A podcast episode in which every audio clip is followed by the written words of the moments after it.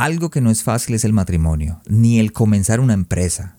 Ahora imagínense la combinación de las dos, pero alguna, algunas personas a menudo les funciona bastante bien. Hola a todos y bienvenidos a otro episodio de El corazón sano de un líder, un podcast donde aprenderás a liderar con tu corazón y el resultado se verá en los que te rodean. Nuestra meta, la de poder retarte, inspirarte y equiparte para que crezcas en tu liderazgo. Los dejo con su anfitrión, el pastor Juan Romero. Hola y bienvenido al episodio número 91 de este su podcast El corazón sano de un líder, donde creemos que equiparnos no es opcional, es vital para nuestro crecimiento personal y el resultado se verá en las personas que nos rodean. Desde la ciudad de Calgary, en Canadá, le habla su anfitrión y su servidor Juan Romero. Gracias por acompañarnos el día de hoy, allí donde estés, haciendo ejercicio, en el carro o simplemente tomándose un café o de pronto en el trabajo. Gracias por estar aquí de nuevo en un episodio más. Y quisiera tomar este momento para recordarte lo siguiente. Es muy importante para mí saber qué piensas de este episodio, si el podcast te ha servido en tu crecimiento personal. Y la única forma de saberlo, de yo saberlo, es leyendo tus palabras. Si pudieras dejar un comentario en cualquiera de las redes sociales, estamos en Facebook, en Instagram, en Twitter o en el Apple Reviews. Si lo compartes con tus seguidores, por favor, taguéame o como se dice en Latinoamérica, si taguéame o hazme un tag. Así puedo saber si realmente estoy alcanzando mi meta y si ya has hecho estos comentarios, te doy las gracias porque los he leído y para mí son combustible para seguir adelante. Con este proyecto siempre he querido alcanzar sus corazones y usarlo como esas, eh, darles esas herramientas para que puedan alcanzar las metas y aquellos sueños que tienen. Ahora sí, uno de los beneficios más populares de iniciar su propio negocio es el tener la flexibilidad de pasar más tiempo con su familia. Eres el jefe y puedes establecer tu propio horario, tus propias horas.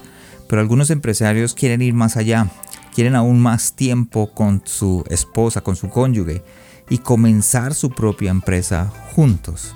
Algunos dirán que no es muy buena idea, otros dirán es imposible trabajar con mi esposo o mi esposa.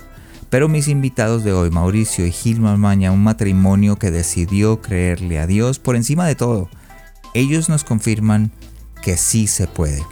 Mauricio es arquitecto y Gilma es periodista. Los dos comenzaron una empresa de finca, raíz y construcción. Y hoy hablamos con ellos de cómo fue que construyeron la empresa, cómo sobrepasaron todos los obstáculos que este emprendimiento trajo a sus vidas, cómo pudieron balancear su vida entre sus dos hijos, la empresa y la iglesia. Pudieron alcanzar lo que para muchos es imposible, trabajar a la par de nuestro cónyuge. Así que los dejo con mi conversación.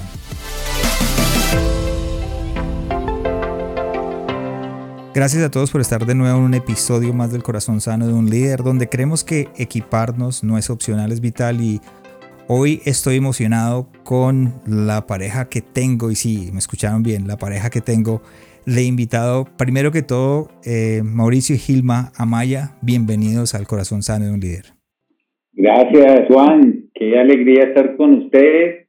Hemos visto mucho lo que usted está haciendo por por líderes y por la iglesia y por el reino y por el Señor y nos encanta estar acá y esperamos poder contar una historia bien interesante y bien eh, para mucha gente. Mi esposa Gil. Nosotros también estamos súper emocionados, pues nos encanta hablar, vas a darte cuenta, nos vas a tener que callar. Sobre todo a ella. Entonces, súper, súper chévere. No te preocupes en realidad estoy emocionado simplemente porque ustedes son las, es la primera pareja que yo tengo eh, de invitada o de invitados en, en, la, en, el en el podcast. Usualmente traigo es un líder o una persona que pueda traer algo y ustedes dos tienen algo que decir y es importante de que la gente lo escuche. Entonces, como siempre, la primera pregunta en el, eh, cada vez que empezamos, ¿dónde están y qué mueve tu corazón? O sus corazones. Bien. Eh, bueno, eh, estamos en, en, uno de los mejores momentos de nuestra vida porque un día hace ya tal vez 18 años, sin conocer al Señor, andábamos un poquito oscura, sobre todo yo, ella, ella lo sabe, y estábamos llevando, estaba llevando yo a mi familia a un lugar equivocado, digamos, muy mal, en una situación difícil económica, quebrados completamente, arruinados, y aparece algo importante en la vida nuestra que cambia todo y hoy esa es nuestra gran alegría, saber que el Señor nos tomó de su mano, nos permitió, dar, nos dio una segunda y como una décima oportunidad y pudimos empezar de nuevo. Eh, mueve mi corazón y, y, el de mi esposa y ya, ya, ya les va a contar el servirle a Dios porque eh, ha hecho milagros espectaculares en nuestra vida, en nuestra familia, en nuestra empresa. Y eh, solamente queremos eso, nos, nos mueve y, amamos servirle al Señor como pareja porque casi las, las 24 horas del día la pasamos juntos, imagínense Juan.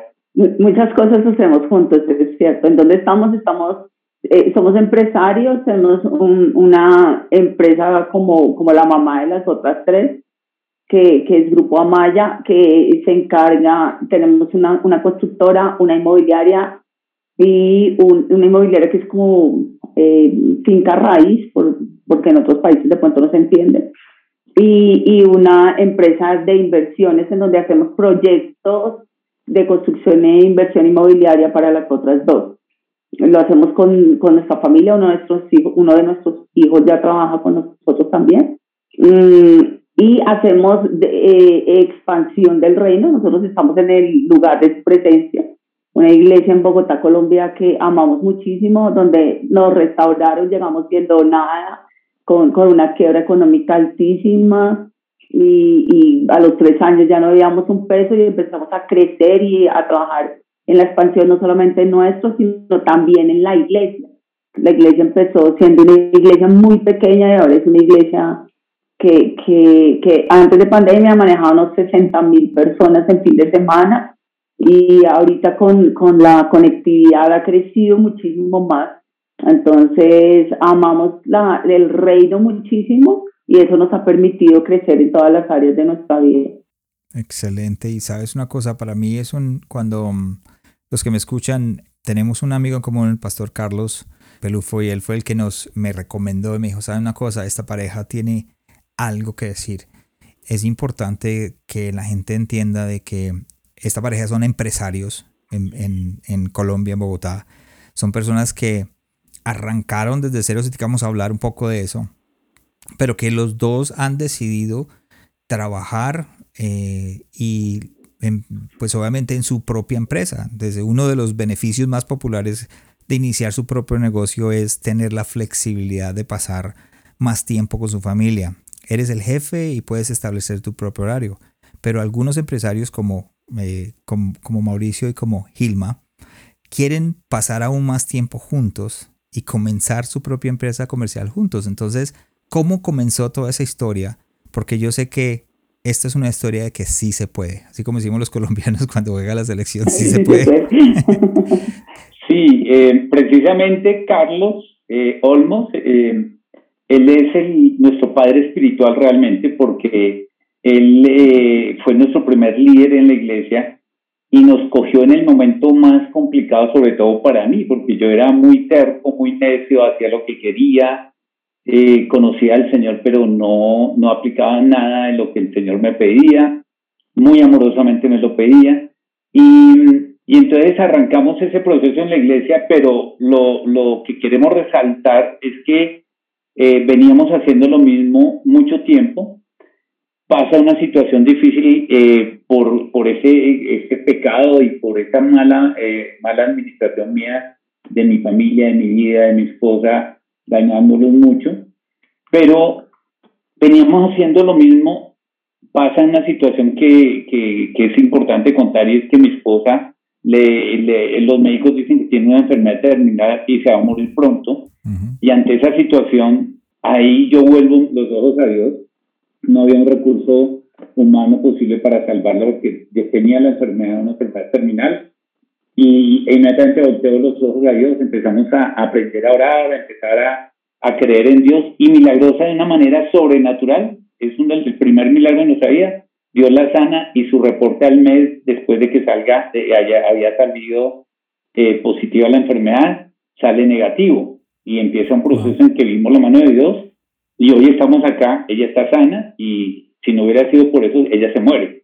Entonces, hasta ahí llegamos haciendo las cosas de una manera, la empresa, la familia igual, empezamos a, después de, de este milagro, a servirle a Dios con toda nuestra pasión porque nos devolvió la vida y empezamos a hacer las cosas de una manera diferente. Como Dios dice, como la palabra de Dios dice, les cuento la verdad, espero que nadie se entere mucho, Juan, pero el terco era yo. Yo quería seguir haciendo las cosas como yo quería y no funcionaba. Y un día, ya siendo cristiano, eh, y esto es clave para lo que ha pasado en nuestras vidas, yo le digo a Dios, pero Dios, yo estoy muy juicioso en la iglesia, me volví juicioso de, de hacer estas cosas, estoy diezmando, estoy, estoy haciendo todo lo que tú dices y no me salen las cosas. Y es una de las veces en las que Dios me ha hablado más, casi, casi audiblemente, me dice, sin Gilman no te voy a bendecir. Y ahí cambia toda la historia, porque entendí que la bendición era para los dos como pareja. Y yo soy arquitecto y es periodista, y yo estaba un poquito como convencido de que, de que todo era, el, duro era yo y no era así. Y ahí entonces vemos cómo hay un límite en el que empezamos a hacer las cosas como Dios dice y empezamos a ver que todo cambió.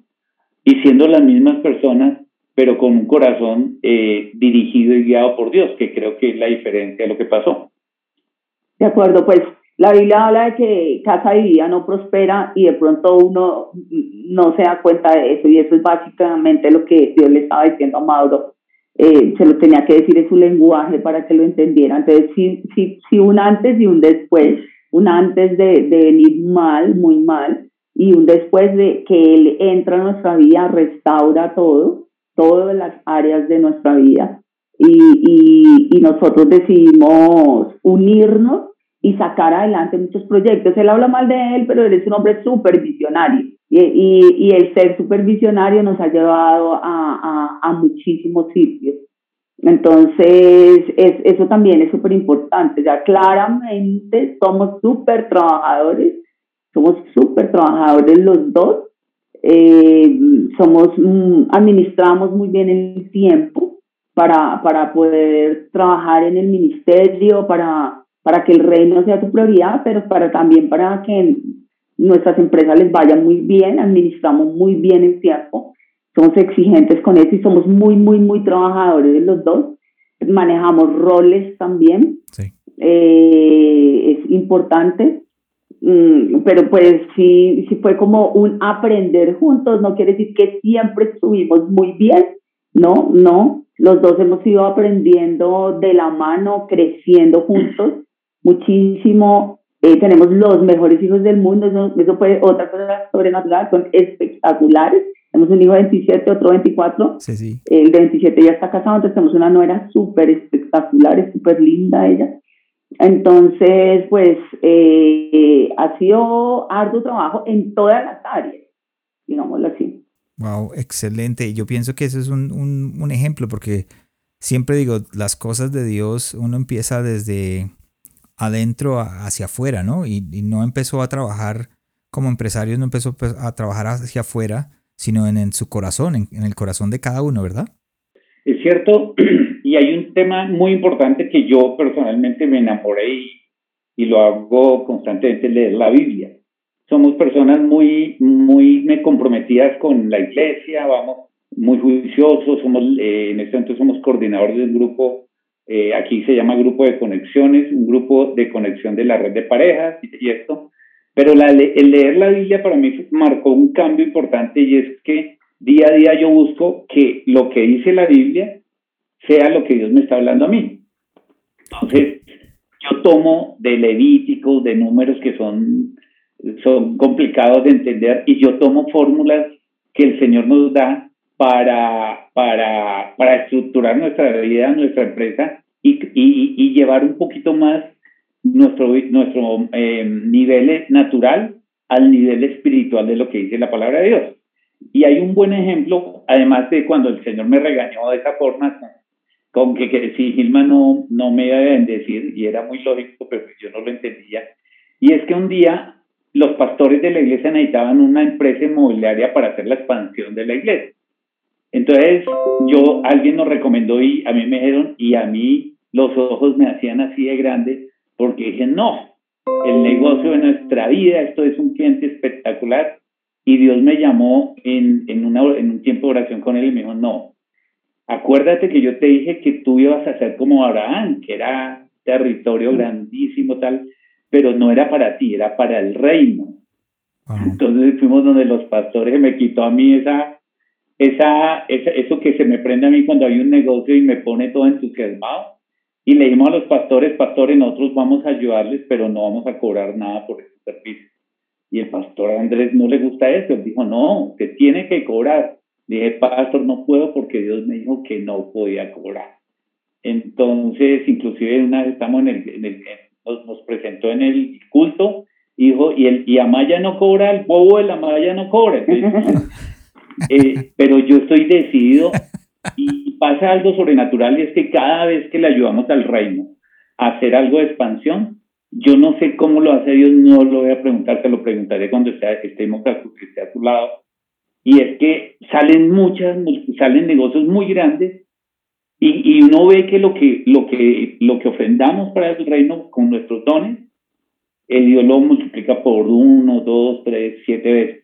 Y eso para mí es clave. Todo lo que los principios eh, bíblicos son para mí muy importantes y los aplico mucho a mi vida y a, y a la empresa. Creo que algo importante que de pronto los empresarios o alguien que está afuera que dice quiero empezar una empresa, quiero comenzar con mi esposa, pero no le veo un beneficio. ¿Cuál sería el beneficio o el beneficio que ustedes dos han tenido en el hecho de comenzar su relación? Porque yo pienso que, que la fuerza de su relación impacta directamente el éxito del negocio, ¿verdad? Sí, muchísimo. Pues yo, yo creo varias cosas. Uno, que, que definitivamente hay unidad y, y nunca tu, tu socio puede ser tan unido a ti como, como, como tu esposo. Hay cosas que nosotros, o sea, nos cuidamos la espalda muchísimo. Entonces, y, y nos entendemos muchísimo en, en, los proyectos nuevos. Entonces ya aprendimos a soñar los dos y, y, y estructuramos proyectos nuevos porque digamos que a nosotros nos gusta crear nuevos proyectos, no solamente quedarnos con lo que hay sino buscar las cosas y crear, y crear nuevos proyectos y el uno le camina a lo que el otro está haciendo. Entonces, como que siempre estamos con, nunca estamos solos, siempre hay alguien que te está cuidando y te está protegiendo. Eh, y eso, eso se logra cuando hay una relación de pareja muy fuerte. Entonces, como hemos trabajado en todo, como les decíamos, hemos trabajado en la relación de pareja para, para perdonar y para, para solidificarla pero también hemos trabajado en, eh, en, en nuestros roles laborales. Eh, eh, eso nos ha servido para, para estar muy unidos. O sea, separados nunca hubiéramos hecho lo mismo. Yo me imagino que así como en el matrimonio tienen diferentes responsabilidades, ¿cómo pudieron separar los roles? ¿Cómo se dieron cuenta esta es la responsabilidad tuya, esta, pues porque lo digo, uno lo compara en el matrimonio, en la casa como que uno dice, no, esto yo lo hago y esto lo haces tú y cuando terminan es peleando porque uno está haciendo una cosa otra, pero en el, ya en la empresa es totalmente diferente, tiene unos roles diferentes. ¿Cómo pudieron eh, identificar el rol y la responsabilidad que tenían? Es que nosotros tenemos dones muy diferentes los dos. Y temperamentos muy diferentes. Pues somos medio coléricos los dos, pero eh, no somos muy coléricos los dos, los cuatro. Juan, ella es más brava que yo. No. eso, pasa como que en todas las familias, aquí también. no, no, eso no es verdad. Él está haciendo un chiste y un chiste malo, no es verdad, él es más bravo. El, eh, Mauro es muy gerente, él, él sabe mandar claramente, mm, él sabe visionar y yo puedo ejecutar todo lo que él piensa. Entonces, eh, él, él, es, él es muy arquitecto y, y, maneja la constructora súper bien y maneja eso. Yo puedo encargarme de los negocios súper bien y soy muy buena para hacer negocios y se me dan muy bien. Entonces, digamos que explotamos todo lo bueno de Mauro y todo lo bueno mío y eso fue lo que hace fusión. Eso así es el matrimonio, ¿no? Si, si estamos compitiendo porque yo quiero ser el gerente como esposa, pues pierdo la oportunidad de, de dar lo mejor de mí. Entonces, tratamos de cada uno dar lo mejor de cada uno y por eso es que nos va tan bien, yo creería, mm. ¿verdad? Y, yo aprendí algo del pastor Andrés porque el pastor eh, Andrés y la pastora, ambos son muy líderes, la pastora Rocío. Entonces él dice, eh, nosotros somos ambos muy líderes, pero no, son, no puede mandar sino uno y le toca al gerente cargar. Entonces, digamos, nosotros los dos lo, lo, lo, lo revisamos, pues no es, un, no es un término machista, ni mucho menos, sino alguien tiene que gerenciar. Entonces, eh, Gilma, eh, al principio no al principio no es fácil. No, no es fácil porque yo trabajaba por un lado toda la constructora, ella empezó la inmobiliaria, la, la formó. Eh, en, la, en la quiebra que tuvimos del, del año 2000, ya nos fusionamos y empezamos a sacarla adelante juntos.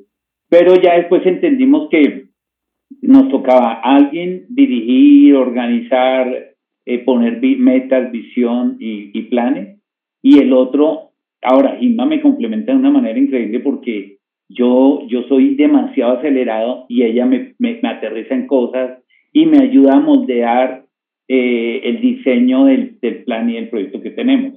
Y en eso es, es espectacular y yo me voy tranquilo salgo mucho, me gusta salir a, mis proyectos y eso, y estoy muy tranquilo porque ella moldea eh, eh, muy bien los proyectos que, que, que Dios nos plantea. Ahora, todo eso que les decimos, no, nosotros, lo que le, lo que le contaba Juan, nosotros no éramos así, nosotros éramos muy malos, muy malos, éramos malos empresarios, malos arquitectos, yo, malos para los negocios, pésimos, o sea, eh, lo, lo, que dice la Biblia, nosotros somos vasijas de barro y er, bien rotas, con alto hueco, y Él llegó, Dios, y nos, nos empezó a ayudar. Es la gracia de Dios, o sea, es algo increíble, es como Dios abre caminos increíbles. Ahora, hay, eh, hay, otra cosa con lo que Mauro dice que no te dejamos ni preguntar, perdón. No, no, y es que nosotros, nosotros somos personas de oración.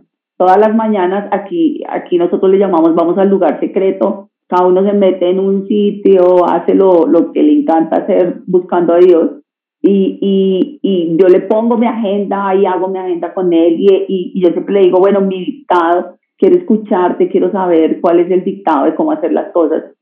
Entonces, eh, vamos, vamos a, a, a, la oración y dependemos de él. El, yo sí creo definitivamente lo que Mauro decía. Hay, hay el, el último libro que, que escribió el pastor Andrés Gordon, se llama La oración, la clave del éxito, tal cual. Si tú nos preguntaras cuál ha sido el éxito de las empresas que ustedes están manejando y por qué les está yendo bien, o sea, eh, eh, la oración es la base total para nosotros, total, total. Entonces ha sido, no solamente claramente rogamos, pedimos, nos asustamos como cualquier empresario, empezar proyectos nuevos es como ir a coger una tierra prometida, todos nos asustamos dando el primer paso, pero vamos a Dios y Él lo hace. Es que si nos acordamos que Él es la fuerza y, y que de Él viene todo, hay momentos donde le dice a uno, quédate quieta que lo voy a hacer yo. Y, y lo hace Él. Entonces, como somos empresarios, pero está Él, que es el que nos manda, pues ha sido más fácil. Y me comentabas, eh, Mauricio, me comentabas o decías que, que también dentro de, la, dentro de la empresa tienen ese, esa costumbre de la oración con, con los empleados, ¿verdad? Sí, imagine que pues hoy en día somos más o menos 20 y algo de personas de, directos trabajando en la empresa. Porque todos los otros eh, están en obras y, todo. Y mucha gente que obviamente freelance y personas de, que va por cada proyecto.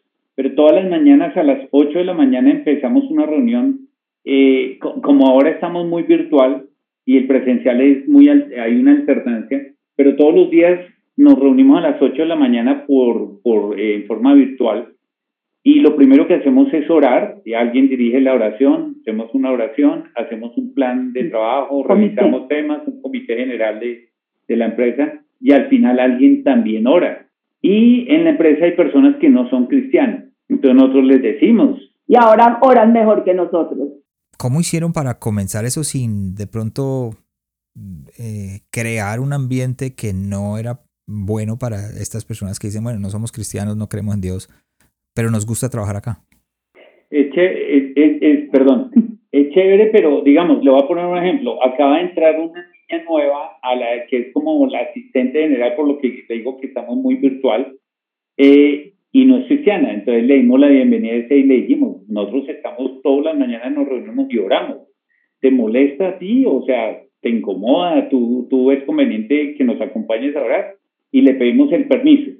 Y dice, no, me gusta. Y ya las personas que llevan tiempo, eh, bastantes de las que han llegado a la empresa sin ser cristianos, ya se congregan en la iglesia, ya han hecho sus procesos y no los hemos, nunca les hemos dicho, oiga, tienen que ir, nada, hacemos una invitación y empiezan ellas a ver lo que se habla, en, lo que se ora, lo que se habla.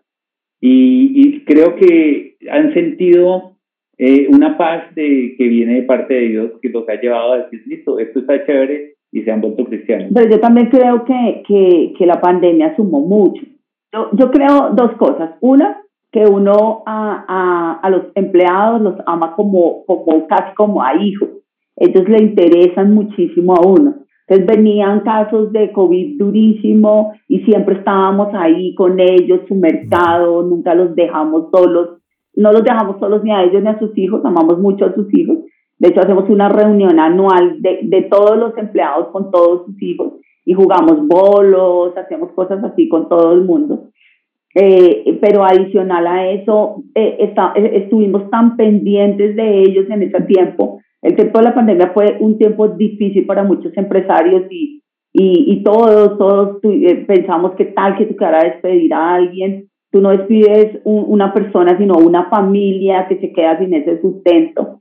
Entonces ahí sí tuvimos que depender mucho más de Dios, no tuvimos ni siquiera que bajar sueldos, gracias a Dios. No, pero, pero perdón, yo cuento una historia sobre los sueldos. El gobierno nos permitió en un momento bajar sueldos y el grupo de gente es un grupo increíble y nos dijeron, venga, si ustedes quieren nosotros eh, nos sometemos a la ley del gobierno y podemos bajar los sueldos si ustedes lo desean. Yo les dije ese día, no me sienten, pero no lo voy a hacer. y no, no, tuvimos que hacerlo gracias a Dios porque pues, no van a decir. Y creo que ustedes están ahí demostrando primero el amor de Cristo, que es lo primero que, nos, que tenemos que hacer como, como líderes y como empresarios, como gerentes, el amor, el, el amor por las personas que nos rodean. Yo, yo siempre digo algo, equiparse no es opcional, es vital para el crecimiento personal y el resultado se va a ver en las personas que nos rodean. Este es un ejemplo, el que tú acabas de decir, el preocuparnos por la gente que trabaja con nosotros, el verlos como hijos. Nosotros nos vemos como padres espirituales de, de las personas que trabajan con nosotros. No solamente, o sea, nosotros como cristianos y, ese, y, y, admiro eso de ustedes porque yo, no sé, aparte de, de, ser pastor de, de, una iglesia o de tener un ministerio, yo también gerencio una empresa de transportes para el, para el oeste de Canadá, lo que es todo Alberta y, y British Columbia. Entonces, sé lo que es ver a la gente sufrir, sé lo que es ver a los empleados sufrir y no poder hacer nada. Entonces, el hecho de que ustedes lo pueden hacer, ya están mostrando el amor de Cristo. Así que es un excelente ejemplo de cómo ganarse el respeto y el amor de las personas que te rodean. Ha sido muy lindo. O sea, yo, nosotros tenemos personas a las que tenemos que decirles, revisa la hora, por favor, no me trabajes más. Yo sé que muchas personas están viviendo, em, empresarios están viviendo todo lo contrario que dicen, pero es que en virtualidad la gente no trabaja lo suficiente, Ahora nosotros les tenemos que decir, no, no más, no más, no, hay demasiado trabajo, necesitamos que descanses, siete de la noche, por favor, no es hora para trabajar. Exactamente. Y la norma es después de las seis de la tarde nadie trabaja. Lo hacen, lo hacen. Y hay veces mandan correos a las siete. a las ocho ayer estuvo una persona trabajando. hablar con ellos. Sí. Y, y, ahora eh, eh, entendemos eso y cuando se pasan los tiempos pues les decimos, miren, están en la libertad de pasar horas estas y cobrarlas y nunca lo hacen, es, es, algo, es algo increíble. Y tenemos otra cosa increíble y es que la gente es muy comprometida y hay personas que nos, eh, hay gente que tiene, eso es un tema que, que puede ser crítico y es que hay gente que sirve en la iglesia y hay veces tienen cosas que hacer ministeriales y nos dicen, miren, les voy a pedir el permiso en este horario para hacer un tema y lo repongo el sábado.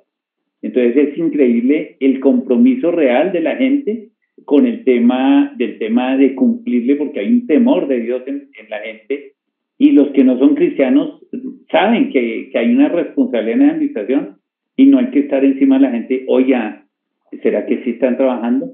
Ya estamos empezando a alternar la, vamos a empezar a alternar la, la, el trabajo de, manera ya presencial, pero no, la verdad ha sido bueno el, este trabajo eh, vía online. Han sido interesantes. ¿Les fue difícil como que establecer esa cultura? Porque ustedes tienen una cultura muy bonita y es muy difícil en, las empresas o empresarios o tener o, crear o, no sé, cambiar, digámoslo, a esa cultura que ustedes tienen. Pero nosotros, nosotros no lo hacíamos antes, no lo sabíamos hacer. Entonces, cuando, cuando no, eh, entramos como en marzo a, de, de el 2020 a, a, a, estar todos metidos dentro de la casa, yo me trasnoché dos noches enteras viendo casos de éxito, analizando casos de éxito de empresas que sí lo hacían y que sí lo podían hacer como claramente no podíamos tener un VPN en ese momento ni nada para, para sacarlos adelante, les dijimos, bueno, vamos a, a, comprometernos en que nosotros vamos a cuidar su trabajo y ustedes van a ayudarnos a cuidar el trabajo también. Entonces empezamos a tener esas reuniones de las 8 de la mañana y hacer, hacer todo el tipo de, de, de, de, sinergia para que juntos pudiéramos salir adelante. Eso hizo que, que en pandemia aún creciéramos muchísimo, no, no, no, no, no nos quedáramos estancados. Entonces, eh, digamos que la gente respondió. Sí, y, mire que, eh, Juan, que eh, algo que, que, yo valoro mucho en mi iglesia, y, y sé que toda mucha gente que nos está escuchando tiene una iglesia que los consolida, y nosotros hemos querido eso, aprender en los procesos de formación de la iglesia cosas para aplicar, primero que todo nosotros, porque si yo no lo aplico, no tengo la autoridad ni me van a seguir las personas que, que, van a seguir esta, esta cultura.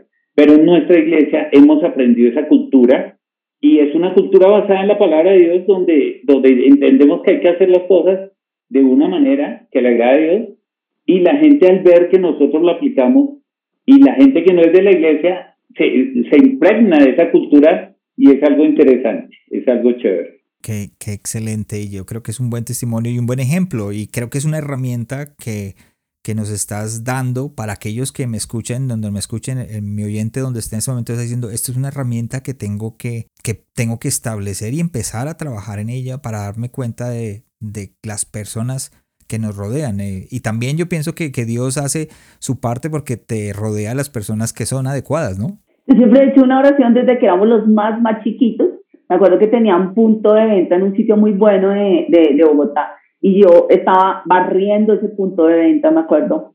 Y éramos muy chiquitos. Yo, y estaba haciendo una oración y le dije, yo quiero que tú escojas con tu dedo a cada persona que va a venir a trabajar, o sea, a la comercial que va a trabajar en este punto de venta. Era un proyecto de, de, de oficinas, me acuerdo. Entonces, y ahí empecé siempre a hacer esa, esa oración falta, eh, le ponemos a Dios el, el, perfil de la persona que falta y le decimos, escógelo con tu dedo. Eh, claramente, eh, Dios hace todo lo que uno no es capaz de hacer. Sí, ahí, el respaldo de Dios es clave. él, es nuestro presidente empresarial, nosotros somos solamente su gerente. Así es. mayordomo. Exactamente cuando las cosas en su negocio se ponen difícil y, vamos a hablar de, de, las dos partes, que fue en el año 2000 comentaste que, que te habías quebrantado, o sea, se habían quebrado, perdón, y, se pusieron un momento difícil en su vida. Esto puede generar estrés en ustedes, puede generar un estrés diario eh, y, y obviamente en su relación. ¿Cómo manejan ustedes la presión en este momento, la presión entre los dos? Porque es que la, la, pregunta la hago simplemente porque con mi esposa y muchos de los que yo estoy seguro en el matrimonio a veces la presión es difícil y a veces uno como que la maneja eh, pues no hay problema porque pues eh, es mi esposa yo puedo gritar y puedo hacer lo que sea pues ella hace como que se aguanta pero en la empresa un empleado uno no le puede decir eso entonces ¿cómo manejan ustedes la presión para no explotar dentro de la empresa? ¿Cómo lo manejamos? yo soy muy, he, venido en un proceso de mucho estrés. Yo, yo vengo de manejar una, una, un tema de, eh, cuando no conocía al Señor de, de ansiedad muy fuerte y eso, eh, eso en, una, en un momento de crisis es, bien complicado. Pero yo creo que Dios ha hecho algo ahí y es eh, a mí que es el que, el que explotó, el que explotaba y todavía a veces se me sale eh, en un momento de tensión y de, estrés, se me, se me, sale la rabia y las cosas, las actitudes feas. pero, pero digamos que al final, en, en esos procesos que hemos aprendido, yo ya sé que yo ya tengo que a bajar la cabeza, pedir perdón y decirle, mira, lo siento.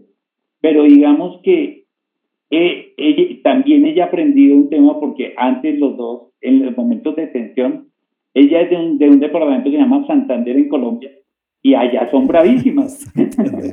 yo creo que usted lo sabe. Entonces, claro, cuando ella me había estresado y yo estaba en crisis y me ponía bravo, ella también peleaba. Y pues lo que, lo que pasaba es que fallábamos y dañábamos todo. Entonces ella se amoldó, ella, ella empezó a entender eso y ella cuando, cuando me veía a mí así, ella se quedaba callada. Y ella se metía al baño y yo decía, ¿será que está enferma o algo? No, ella se metía al baño oraba.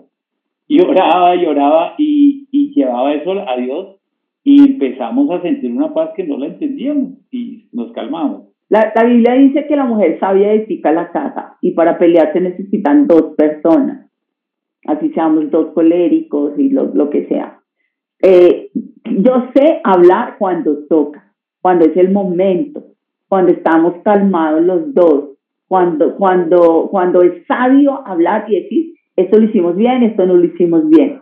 Pero cuando vamos a, a, a, a levantar una granada para explotar, no hay necesidad. Nosotros eh, fuimos competitivos en alguna época y, y, y, de ahí no sale nada. O sea, cuando nosotros somos competitivos como pareja o como, como o de una misma empresa, pues, pues de ahí no sale nada. En cambio, cuando buscamos eh, el momento sereno para hablar y para solucionar las cosas, pues ya.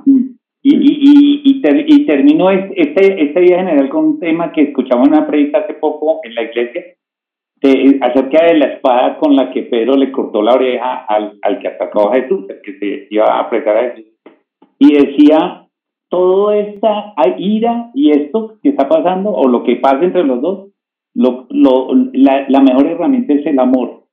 Entonces, cuando yo estoy furioso, estoy, yo me acuerdo cuánto la amo, y ella se acuerda cuánto me ama, y ya. Difícil. Ya no hay que hacer nada de pelear. Ya no, nos amamos. Qué difícil tratar de hacer eso y, no pelear enfrente de los empleados, ¿no? Porque como dice usted, tiene 24 empleados o 25, las personas alrededor y, peleando como marido y, mujer o como esposos delante de ellos, creo que queda uno mal, ¿no? Como líder y como gerente de, la empresa, ¿no? No te seguirían, no te seguirían, simplemente es como si pelearas. Nosotros ni siquiera en los momentos de crisis de matrimonial que tuvimos, que no éramos cristianos y estábamos muy alejados de Dios, eh, peleábamos delante de nuestros hijos, jamás lo hicimos delante de ellos para no hacerles daño, antes éramos de pronto un poquito silenciosos, callados, pero eh, ¿cuál, ¿cuál es la idea? Claramente nosotros tenemos que ser autoridad y para ser autoridad tenemos que comportarnos, no, no, no gritar ni hablar más duro, sino comportarnos como autoridad frente a los empleados. Ellos no esperan que tú como, como pareja tengas un problema al frente de ellos, porque tenemos empleados que llevan con nosotros nueve años, diez años, eh, pues hubiéramos perdido la autoridad con ellos en cualquier momento por, por estar cayendo en eso. Entonces, hay que manejarlo y quedarse callado y esperar a que se solucionen las cosas de otra manera. Sí, yo siempre digo, como pastor siempre he tenido un, un dicho, lo que se pasa, lo que pasa en casa se, se, se pasa a la iglesia. Y, y lo digo yo con llevando uno las parejas, cuando uno veía las parejas entrando a la iglesia, uno decía, este está peleando, esto está peleando. Uno, uno, se da cuenta, y más cuando la iglesia son solo 200 personas, ¿no? Fueran 60 mil, pero cuando... Entonces uno se da cuenta porque lo que pasa en casa se, se, se pasa a la iglesia. Lo mismo podíamos aplicarlo en, en, eh, la, este empresa. la, empresa. Lo que pasa en casa se pasa a la empresa. ¿Cómo hace para poder dividir eso? Nosotros tenemos una cosa muy chévere el, en la casa no peleamos nunca. De casa no, no de, de los temas familiares no, nosotros estamos súper unidos. Eso no nos causa, no, no existe un motivo para pelear dentro de las cosas de la casa porque no, no, no, o sea, de pronto ya los tuvimos tantos que ya no. Ya, pasamos ya, todo, ya, ya, superamos eso. Eh, y, y lo otro muy, muy, muy chévere, y de verdad Mateo, nuestro hijo menor, es el profesor de esto, es que nosotros no hablamos de trabajo a la hora del almuerzo, ni, ni podemos hablar de trabajo después de las 6, 7 de la noche. En casa no se habla de trabajo. Y eso que nosotros tenemos demasiadas cosas y, y, uno de nuestros hijos es el estructurador financiero de nuestros proyectos. Eh, estudió muchísimo y ahora es el super pilo y trabaja con nosotros muchísimo. Y, y, y, si llegamos a estar los tres y Mateo llega y dice, van a hablar de trabajo en este almuerzo. Entonces nosotros somos Pero tienen que ser, tienen que ser intencionales, ¿no? Tienen que ser, porque le digo la verdad, yo, yo llego del trabajo a mi casa y yo digo, mi amor, ¿quieres saber cómo me fue hoy en el trabajo?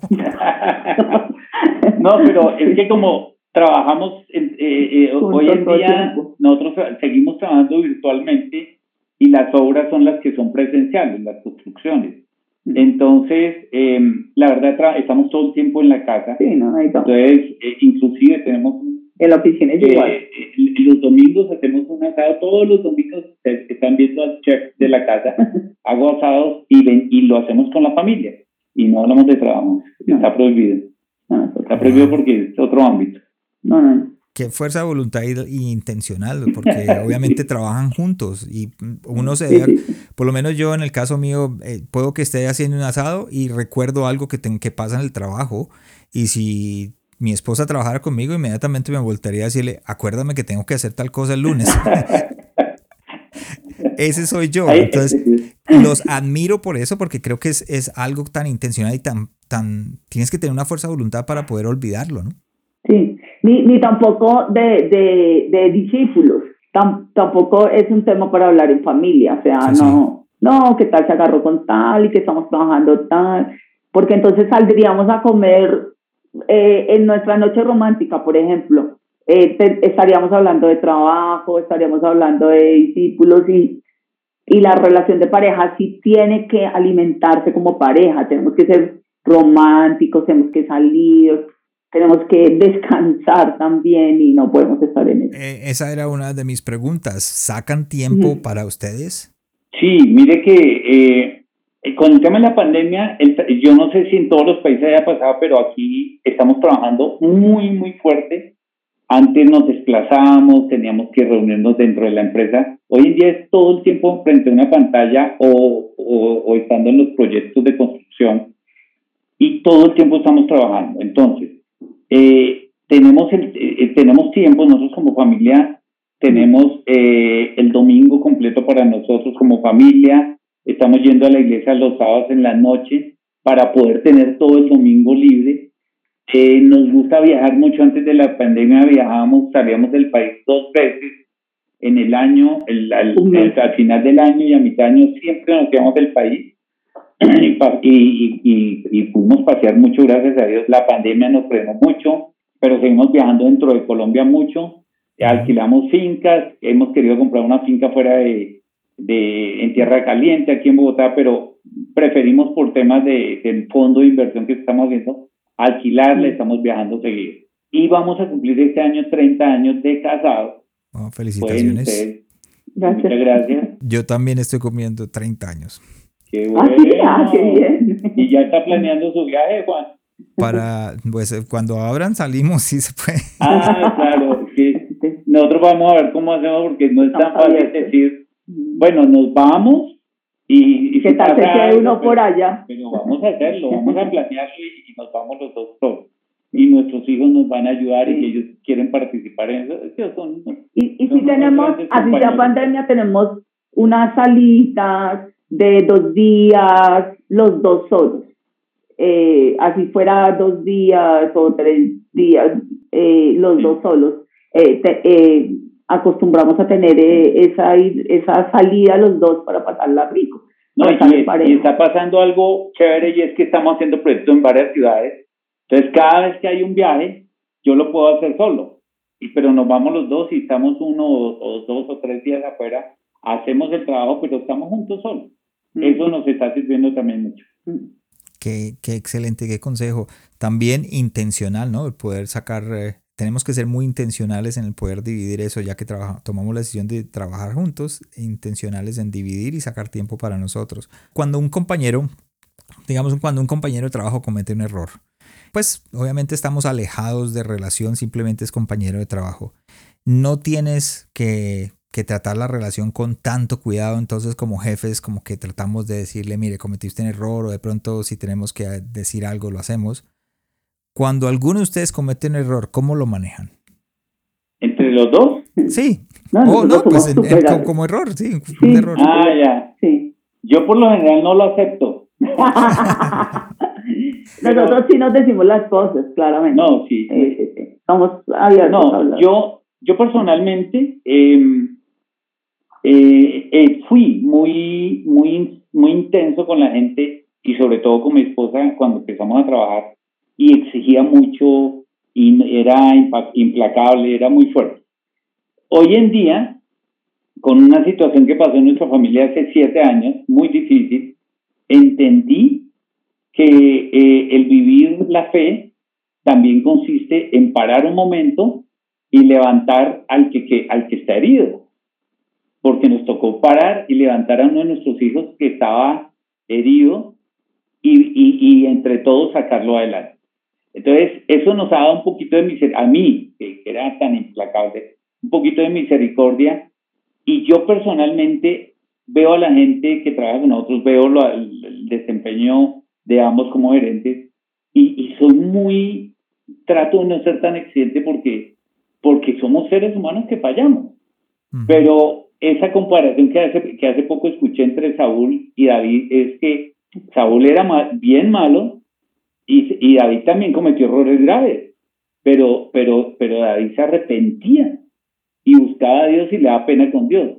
Entonces yo veo el corazón de la gente que trabaja con nosotros y veo gente que tiene ese corazón y, y yo les ayudo a salir adelante de la, de la situación. Y me he acostumbrado yo personalmente a que hay veces yo llamo y hablo feo a alguien de la empresa porque hay una situación difícil y falló en algo y nos creó una crisis. Y, y, yo le hablo feo, no soy grosero, nunca dejé de ser grosero hace mucho tiempo. No, no hay grosería de vulgaridades, sino de ser grosero áspero. Sí. Pero les hablo empáticamente, pero siempre al final me siento mal y llamo a la persona y le pido perdón a mis empleados. Y les pido perdón y le digo, perdóname porque te hablé mal. Y, y, y no, y, eso, yo creo que algún día creí que eso me iba a quitar autoridad como jefe. Y no, es, es que la gente eh, entiende que, y uno debe entender que la gente es humana como uno. Pero hay gente que tiene un corazón tan hermoso y tan comprometido que así como David fallan, pero, pero son personas de un corazón conforme al corazón de Dios. Y entre la pareja, con lo que dice Mauro, entre la pareja y la familia, eh, entre la pareja cuando estamos trabajando y la embarramos, porque va a pasar y nos vamos a equivocar, yo creo que nos levantamos, ¿no? Nosotros no somos los jueces el uno del otro, ni oye, mira, la, la embarraste, o, o, o mira, es que fue tu culpa, sino, ah, es nuestra culpa, ven, nos levantamos, somos los dos. Eh, yo, yo siempre pongo el siguiente ejemplo cuando son como discípulos nuestros, les digo, bueno, cuando el hijo se cae de la bicicleta, ¿quién lo levanta? Nosotros. Nosotros vamos corriendo a la bicicleta y levantamos a nuestros hijos. Así son en todas las áreas de nuestra vida. Entonces, si, si, si el uno es de los que se equivoca en la empresa, pues el, el otro lo levanta. Y, y eso es un equipo, eso sí lo hemos aprendido que es un, equipo y tenemos que ayudarnos entre todos. ¿Son competitivos? Sí, señor. Somos muy competitivos. Nuestro, nuestro, nuestro core, nuestro trabajo, eh, digamos nosotros en este momento estamos, somos los que construimos la sede de, eh, la iglesia y vamos a empezar un proyecto con otra iglesia y además tenemos, eh, trabajamos en, la expansión de unas empresas de salud muy grandes del país y nos toca luchar muchísimo en un mercado muy agresivo como es el de la finca raíz, el de la construcción, y nos ha hecho muy competitivos. Eh, pero entendimos, y, y para mí fue muy difícil, que esa competencia no puede ser arrollar a la gente. Debe ser una competencia en, en eh, basada en los en los estándares de ética nuestro y en los eh, estándares de, de, lo que le gusta a Dios y lo que hemos aprendido en la Biblia. Entonces yo tengo que luchar, yo tengo que pelear, es muy agresiva la competencia y cuando gano yo soy feliz, o sea, yo en una competencia peleo y la gano, pero hemos aprendido que no podemos arrollar a la gente por eso. Hay veces nos toca ceder y dar el paso a un lado para que, para no dañar a alguien, para no Eh, los dos sí competíamos mucho, ya no tanto. Ya, ya, ya, ya nos dimos cuenta que no funciona competir entre los dos porque es como eh, darse un tiro en un pie, dispararse en un pie, eso es lo, es lo menos. Yo, y ya para entrar a las cinco preguntas antes, eh, digo, al final del, del episodio, ¿cuál crees que es el error que se comete o de pronto como, como pareja o que hayan visto en empresarios que están tratando de empezar como pareja y, y cometan un error que de pronto los hace separarse, tirar la toalla, decir, no sabe una cosa, no, no podemos trabajar juntos, no podemos eh, los dos complementarnos en el trabajo. Yo, yo creo que hay dos errores en el pueblo cristiano que los hace separarse y no complementarse en el trabajo. Eh, uno es que quieren llevar el mismo rol cada uno, en lugar de coger los dones del uno, coger los dones del otro y aprovecharlos ah, eh, y juntos hacer esa sinergia, sacarle adelante eso eh, digamos que usan, eh, quisieran ambos hacer lo mismo. Eso me parece una cosa difícil. La otra es que la, hay personas que creen que es solo orando y va a llegar la, y va a llegar la, la, la plata y, y, yo creo en los milagros sobrenaturales de Dios y siempre he sentido que nuestros clientes son ese milagro sobrenatural de Dios porque tenemos clientes muy buenos, son muy buenos y tratamos de darles muy buen servicio y, Dios nos da las oportunidades, pero el pueblo cristiano tiene que aprender que también tiene que trabajar sus ocho horas al día, pero trabajarlas mucho y trabajar muy bien. Y el ser empresario no quiere decir no cumplir con ese horario. Nosotros cumplimos nuestras 48 horas semanales de trabajo y ahora las están, se están reduciendo, pero nosotros las cumplimos. Nosotros no, no creemos que por ser empresarios podemos darnos lujos tenemos hobbies y cosas, pero organizamos tiempo para cumplir con las horas que, que manda Dios. Pudimos ver la parte empresarial, vemos el, la, la, responsabilidad que tienen ustedes ante las cosas que están haciendo dentro de su empresa, pero también son líderes en la iglesia, son parte del crecimiento de la iglesia, hacen parte de... ¿Cómo hacen para balancear las dos cosas? Bueno, yo, yo creo lo siguiente, yo creo que el servir en la iglesia se volvió para nosotros una herramienta de, para aplicar en nuestra vida eh, secular, empresarial. Y, y digamos, el, el, el, ejemplo más claro es que nosotros, nuestro servicio, nuestro servicio en la iglesia, eh, en este momento eh, es de niños, es apoyo social, ese es nuestro el servicio voluntario en la iglesia. Pero el poder hacer eso para nosotros se convirtió en una herramienta para poder entender lo que es el servicio. Un tema importante, el servicio al cliente. Yo cuando sirvo en la iglesia estoy dando un servicio al cliente y el hecho de poder atender a alguien y llevarlo a Jesús, que, que es, digamos, de las tareas más importantes, hace que yo tenga, tenga el valor, entienda el valor de, de atender a alguien bien. Y todo eso yo lo llevo a la empresa y, y los, y, y nuestros clientes se vuelven muy importantes y tenemos una atención y un cuidado al cliente importante.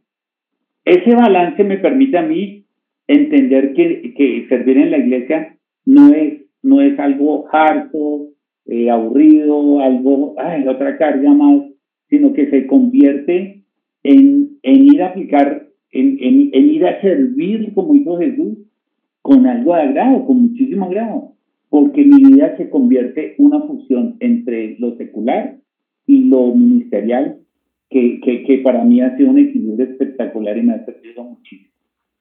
Porque servir, nosotros llegamos a la tierra fue eso, a servirle a otros. Entonces, ese balance para mí fue integral en integrar todo, toda mi vida espiritual, eh, ministerial y secular. El otro tema que nosotros servimos es en la restauración de familias, de parejas en, en, en, en los hogares. Y, y pues, ¿cómo no es nuestra pasión si somos un hogar restaurado? Entonces, eh, trabajamos en eso, en, en, en, eh, en, en las parejas, a, haciendo procesos con ellas. Entonces, eh, tratamos de sacarle tiempo a, a eso también. Porque es, muy importante. Y, y Gilma tiene algo muy chévere y es que le comparte de Jesús a todos sus clientes. y, y, y, directivos muy altos de empresas, hay uno en una empresa muy alta de, salud, llegó a la iglesia y ahora es un cristiano. Y es un tipo espectacular. Eh, y muchos clientes de, de, los que pasan por las manos de, de Ilma en su tema comercial conocen del Señor por eso. Y es chévere. Yo, yo, creo que nuestra vida no es uno en la iglesia, otro en el hogar y otro en el, en el trabajo, sino se convierte en una sola meta y en una sola visión. Qué excelente poder escuchar eso porque no solamente están haciendo lo que Dios los mandó a hacer dentro de su vida como, como matrimonio, sino también lo están haciendo como esposos en la empresa y como esposos en la iglesia. Entonces están haciendo todo con, de acuerdo a lo que Dios quiere. Ese, como digo yo, el plan y el propósito de Dios, ¿no? Sí, es cierto. Gracias eh, por estar con nosotros, gracias por acompañarme. Ya llegamos a las cinco preguntas finales. Entonces, que como esta es la primera vez que, que la hago con una pareja, entonces no sé cómo, creo que me va a tocar uno, primero uno y luego el otro. Uno. Cada uno contesta una pregunta. O, nos pedimos la, la palabra. Como usted diga, bueno, entonces la primera pregunta, de los hábitos que tienen diariamente, ¿cuál es el que más ha afectado su liderazgo? Para mí el hábito más importante es leer la Biblia y orar. Pero para mí se convirtió en, una, en un ejercicio y en una lo que usted dice, algo intencional es aplicar, aplicar y vivir la, la, palabra. Y, a mí, para mí es muy difícil cuando yo leo algo en la Biblia, oro y Dios me muestra algo, y, y de una manera eh, terca, no quiero cambiar. Y eso se vuelve un obstáculo para mí. Entonces, mi hábito más importante día a día es, es en la mañana muy temprano eh, orar y, y, leer la Biblia y aplicarla para mí. Eso, eso para mí es lo, muy, es lo más valioso para mi vida en el día de ¿Y el tuyo, ¿y el tuyo? También es ir, ir a el lugar secreto, buscarlo a él, eh, estar con él, depender de él, hacer la agenda con él. Eh, eh, y es lo más importante, de verdad. Sin eso, porque igual nosotros, claramente con todo lo que hacemos en el día, estamos un poco cansados en la noche y, y a veces no alcanza las horas de sueño y nos levantamos tan cansados como todo el mundo. Y es como, eh, ah, bueno, nosotros tomamos café, ¿no? tomamos café con el, el, buen café colombiano, ¿no? Además les quiero decir que café. Entonces, un café con Jesús eh, eh, cambia la vida y le despierta a uno y, y como que vuelve a la mente a, a, a concentrarse en el trabajo. Excelente. Pregunta número dos. ¿Cómo se están preparando para el siguiente paso en su llamado? Y aquí de pronto ya es una pregunta, como los dos están trabajando juntos y sus vidas son una, ¿cuál sería, cuál se, cómo se están preparando los dos para el siguiente paso en su llamado? Eh, nosotros este año empezamos eh, a hacer esa coordinación de esa red de parejas y eh, nosotros hace, como le comentábamos hace siete años, tuvimos una situación muy difícil familiar y él le dio en la palabra mucho sobre ese tema y ese periodo de siete años en la vida era muy importante. Y el día de ayer celebramos, fue ayer, ¿verdad?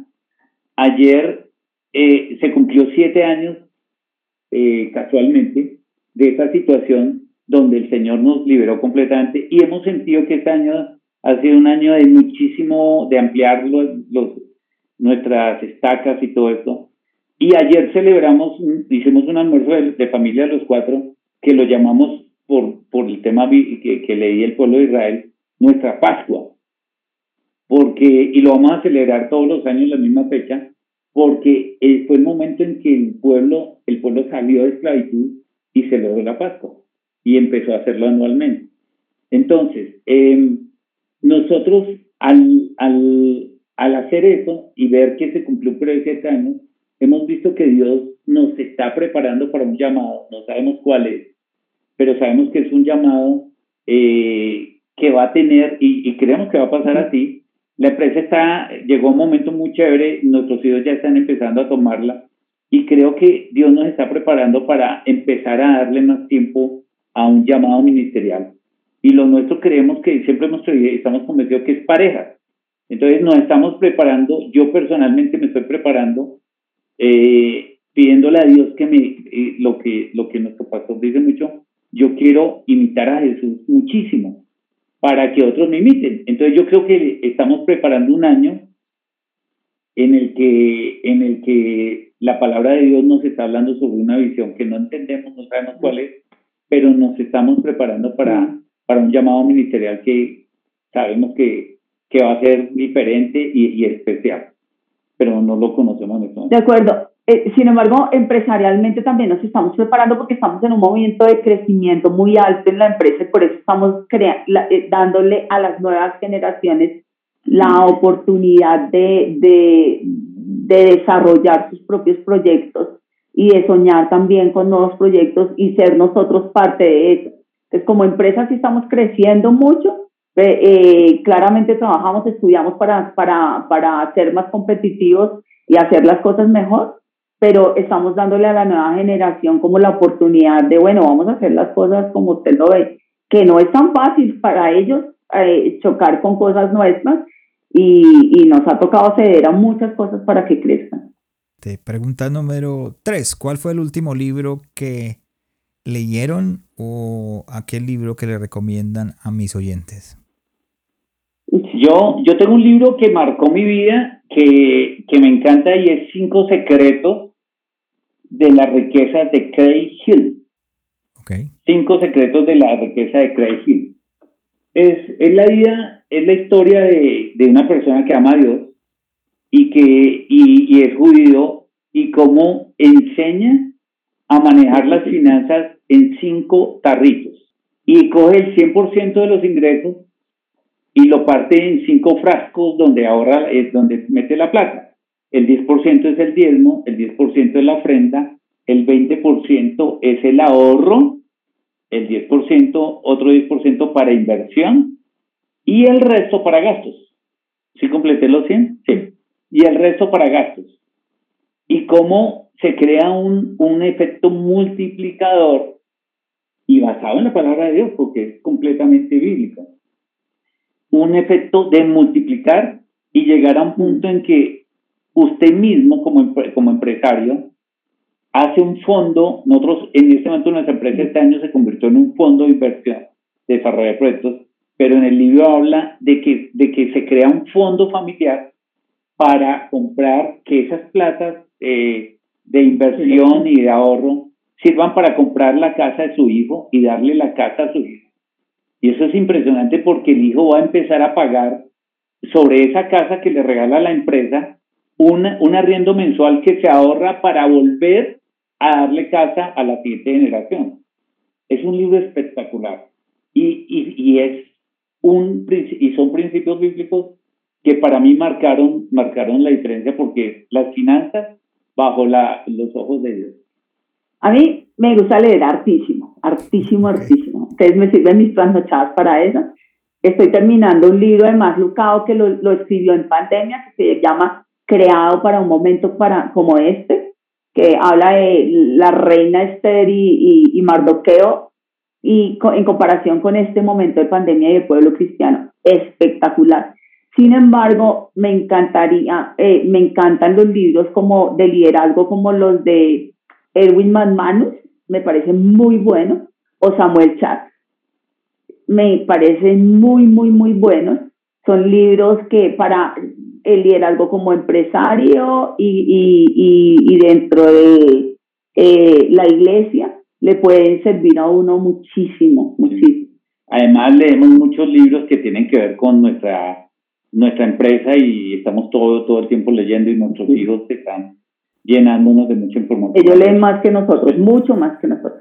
Excelente. Y para aquellos que de pronto están haciendo ejercicio mientras escuchan mi, el podcast, o aquellos que van conduciendo, o aquellos que de pronto están en el, sentados en el tráfico, en algún lugar, en la página de internet del corazón sano de un líder.com vas a poder encontrar el episodio del día de hoy, el de Mauricio y el de Gilma, y van a poder eh, encontrar los enlaces a los libros que ellos acaban de hablar, pues, en caso de que los quieras comprar o quieras ser parte de eso. También a las redes sociales de ellos, si quieren seguirlos de alguna manera, va a estar ahí para su alcance. Pregunta número cuatro, ¿de quién o de qué están aprendiendo en este momento?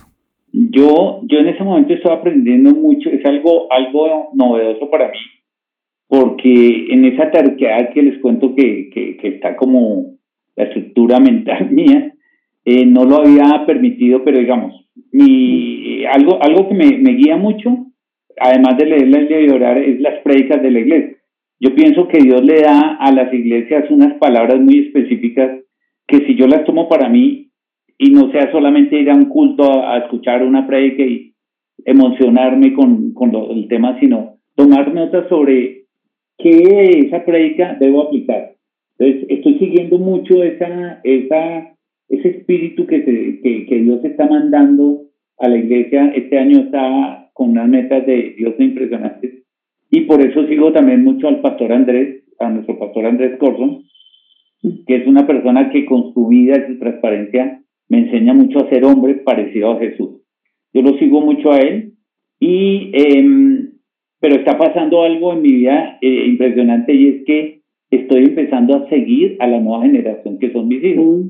Entonces, eh, mi hijo pequeño, pequeño tiene 24 años, salió, terminó su universidad y se consiguió un trabajo en una empresa multinacional muy buena. Él mismo se lo buscó y ya, y, y ya tiene sus finanzas y todo. Y tiene una mentalidad renovada impresionante. Y nos, y nos admiran mucho porque nos vieron trabajar y en esta pandemia nos han contado, yo no tenía ni idea que nos admiraran tanto, nosotros tan imperfectos y todo, pero nos admiran mucho y, y, están siguiendo, porque como aquí trabajamos ahora, estamos trabajando eh, y ellos escuchan lo que hacemos, les encantó vernos trabajar eh, directamente en la casa, pero su mente, la de Mateo y la de Andrés mismo, que es una mente nueva, con especialización en finanzas, el uno con el y empiezan a traernos ideas nuevas y estoy siguiéndolos a ellos porque van a ser la generación que, que cojan nuestro legado y yo tengo que aprender de ellos también. ¿Y tú, Gilma? Yo iba a decir exactamente lo mismo. es increíble sin ponerme de acuerdo. Eh, el pastor Andrés hemos tenido la gran bendición de hacer la, la expansión del lugar de su, de, de su presencia y conocer su visión de cómo vamos a crecer y cómo cuida la plata de Dios para no malgastarla y cómo administra también para que todo lo haga bien. Y la, y la pastor Rocío es una persona que ejecuta todo lo que él pone, por eso nosotros hemos tomado muchas decisiones en nuestra vida, sí, pero eh, eh, ella, digamos que da la intencionalidad de tratar de ganar esa nueva generación. Entonces se arma muchas estrategias para lograrlo y, y, claramente estamos en un momento de nuestra vida donde admiramos muchísimo a nuestros hijos, muchísimo. O sea, las nuevas ideas que, que, que, nuestros hijos han traído, sobre todo nuestro hijo mayor, para, para hacer crecer la empresa, las tomamos, las apoyamos. No ha sido ni fácil para él saber eh, eh, hacer, cortar todo lo que nosotros pensábamos antes y eso nos ha hecho admirarlos muchísimo y hacer que ahora eh, eh, contratemos también muchas personas jóvenes que tienen muy buenas ideas. Entonces, e, él hizo que nosotros las contratáramos solo porque nos gustó, nos está dando cuenta que, nos hemos dado cuenta que, que, que, que, sirve mucho. Qué, qué excelente poder, eh, por lo menos lo que acabaron de decir, la, la excelencia de, de, mirar el valor que tienen aquellos que nos están siguiendo. Eh, aquellos que vienen detrás, aquellos que van a coger la batuta en algún momento de, de, la empresa o de la iglesia o de lo que estemos haciendo, ellos van a seguir. Entonces, qué, qué bueno eh, poner los ojos en ellos y poder eh, ser esa ayuda hacia ellos y aprender de ellos, como ustedes acaban de decir, aprender de ellos porque también tienen algo por hacer. Gracias. Y ya llegamos a la última, la número 5. Y esta es un poquito más, un poquito más íntima. Si estuvieran frente a Timmy a, ti mismo, a, ustedes mismos, eh, pero unos 30 años atrás, digámoslo. ¿Qué te dirías o te aconsejarías para enfrentar el llamado o por lo que han pasado en este momento? Yo le diría, no pelee, no pelee con la persona con quien tiene que estar unida, fresca. Dios tiene el control de todo, confíe más en Él, solamente confíe en Él, que todo va a salir bien yo creo que hay un momento en la vida cuando uno está en esa edad donde la lucha, todo que, que necesita escuchar, eh, todo va a salir bien, Dios tiene el control y, y, y no pelee. En realidad, yo creo que fueron, perdimos el tiempo. Hoy en día nosotros dos que no podemos perder tiempo, En realidad no tenemos tiempo para perder. Eh, em, yo creo que perdimos mucho tiempo peleando. Sí, qué boba. Eh, hoy, hoy aquí, aquí en Colombia ahora nos un, día completo no podemos sacar el carro, entonces pico y placa. Y hoy venía en un taxi y, y, le, y le hablaba al muchacho que fue cristiano, se separó y, y, se alejó de Dios. Y venía del, del proyecto de Suba que acabamos de construir, se va, se va a abrir el 6 de marzo para de la iglesia, la sede de Suba. Es una iglesia grandísima y espectacular. Y, y le conté a él, porque él me recogió ahí en, esa, ahí en, en el proyecto, y yo le, le decía algo, le dije algo que pensando en lo que usted me preguntaba hoy sería lo que yo me decía hace 30 años. Yo le diría eh, a, a Mauricio de hace 30 años, date una segunda oportunidad, porque este muchacho del taxi eh, se olvidó de, del Señor porque se divorció, porque fue una situación difícil y me la contó y ya lo tengo invitado para la inauguración de la iglesia que él vive ahí cerca. Y entonces yo, le, yo me diría, date una segunda oportunidad y yo terminé la frase diciéndole a él, volviendo a la casa del Padre. Y a él lo tocó mucho eso y quiero, creo que va a volver a la iglesia y va a ir a nuestra iglesia. Y yo me diría eso en ese momento porque yo desde chiquito amé a Dios. Y de un día para otro lo abandoné, lo dejé solo y empecé a hacer la vida como el hijo pródigo haciendo lo malo, abandonándolo a él y, me, y le diría eso a ese Mauricio de hace 30 años, date una segunda oportunidad y regresa a la casa del Padre. Excelente, gracias Mauricio, gracias Silma por estar conmigo en este episodio, gracias por traer sus herramientas, por darle la esperanza a aquellos líderes, pastores, empresarios que quieren comenzar su, su empresa y quieren, y quieren hacerlo con su esposa y usted es un gran ejemplo de eso. Y ya para terminar, la última pregunta es, ¿Cuál sería su consejo para estas parejas que están tratando de comenzar su negocio y quieren trabajar juntos? Eh, ¿Cuál sería su mejor consejo?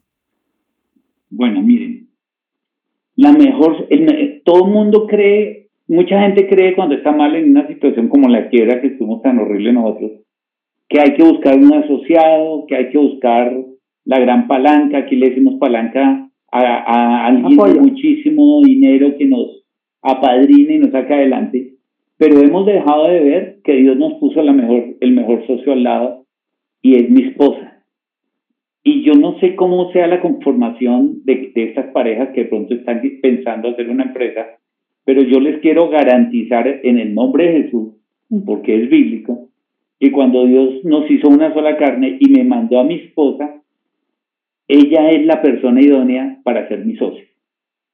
Y puede ser que la empresa sea tenga eh, diferentes aspectos ah, respecto a, los dones de cada uno, pero Dios va a encajar, hacer encajar lo que ustedes quieren hacer y proyectan hacer para los dones de cada uno.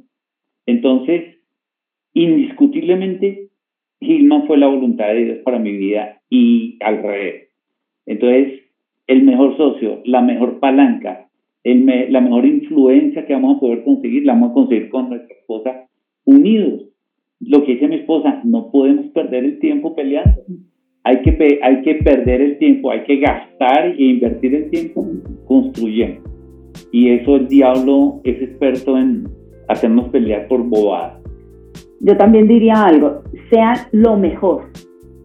O sea, el mejor especialista en finca raíz de una ciudad va a ser usted, porque está con Dios.